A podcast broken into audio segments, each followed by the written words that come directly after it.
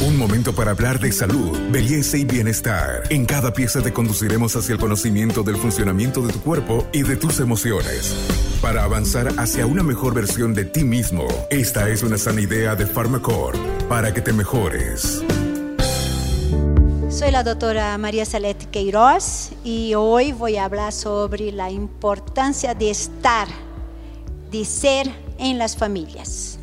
Sean bienvenidos a este podcast en homenaje a nuestros niños. ¿Cuál es la mejor forma de celebrar el Día del Niño? Es cuidar su salud. Y la doctora Salet nos va a decir cuáles son los problemas que identifica en su consultorio. Ella es pediatra y por supuesto consciente de las necesidades, conocedora de lo que dicen los niños. Doctora, ¿cuál es la crisis que vivimos?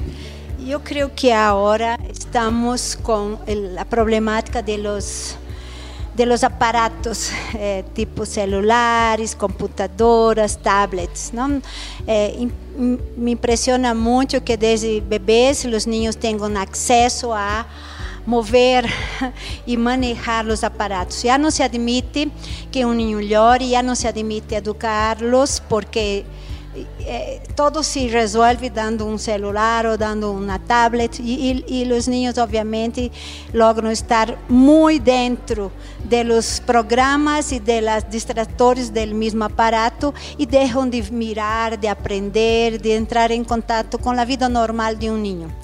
Y lo que es peor todavía, infelizmente, nosotros papás también estamos fallando en este aspecto, estamos equivocándonos cuando dejamos de estar presente, de disfrutar el paseo con nuestros niños, por también estar muy involucrada con nuestros equipos eh, de comunicación. Entonces, para mí el principal problema de la actualidad es la falta de estar la falta de estar presente, de disfrutar de las etapas normales de la niñez y de tener la presencia de los papás en la educación de sus hijos.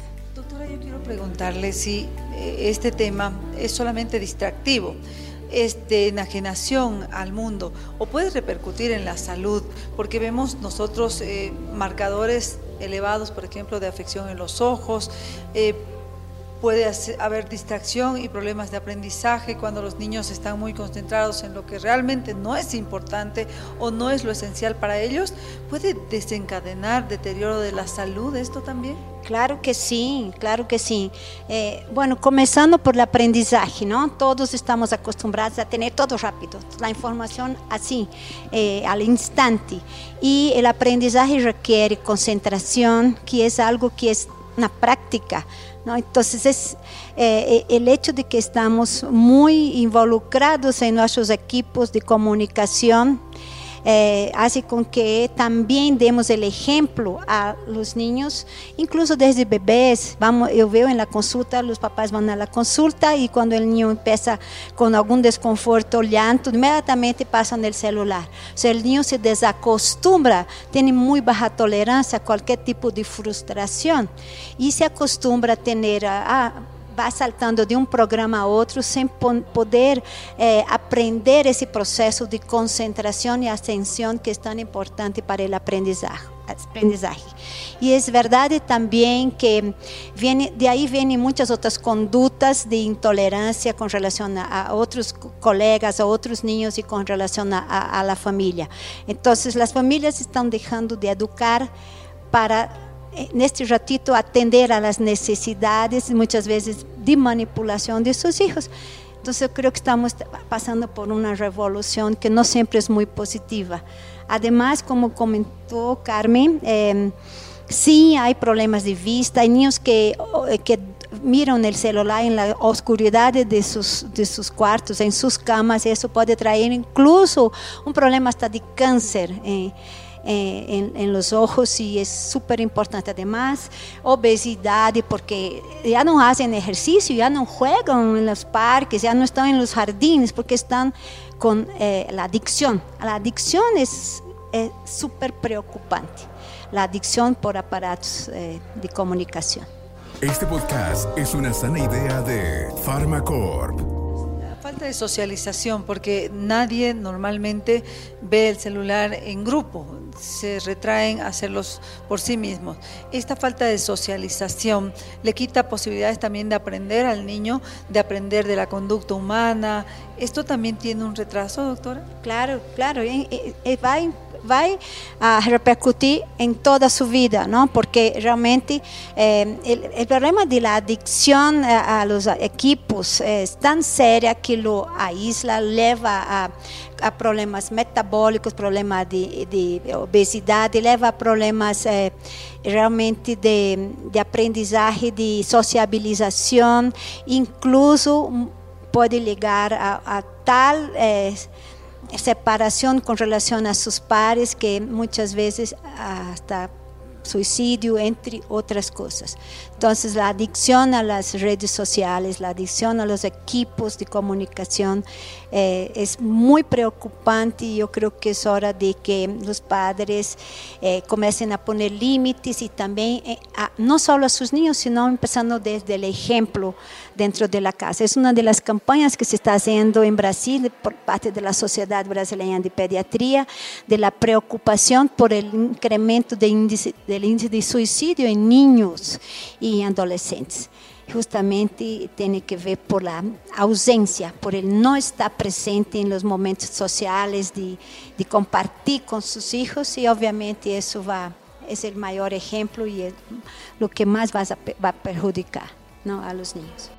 Avanzar junto con ellos.